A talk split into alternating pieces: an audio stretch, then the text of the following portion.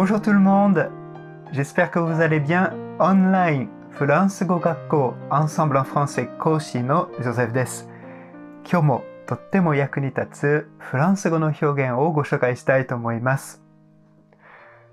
大切な人に君のことを思っているよと伝えたいときにフランス語ではどうやって言えばいいでしょうか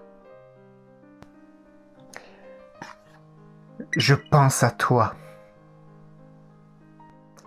Je pense à toi. Je pense à toi. Je pense à toi.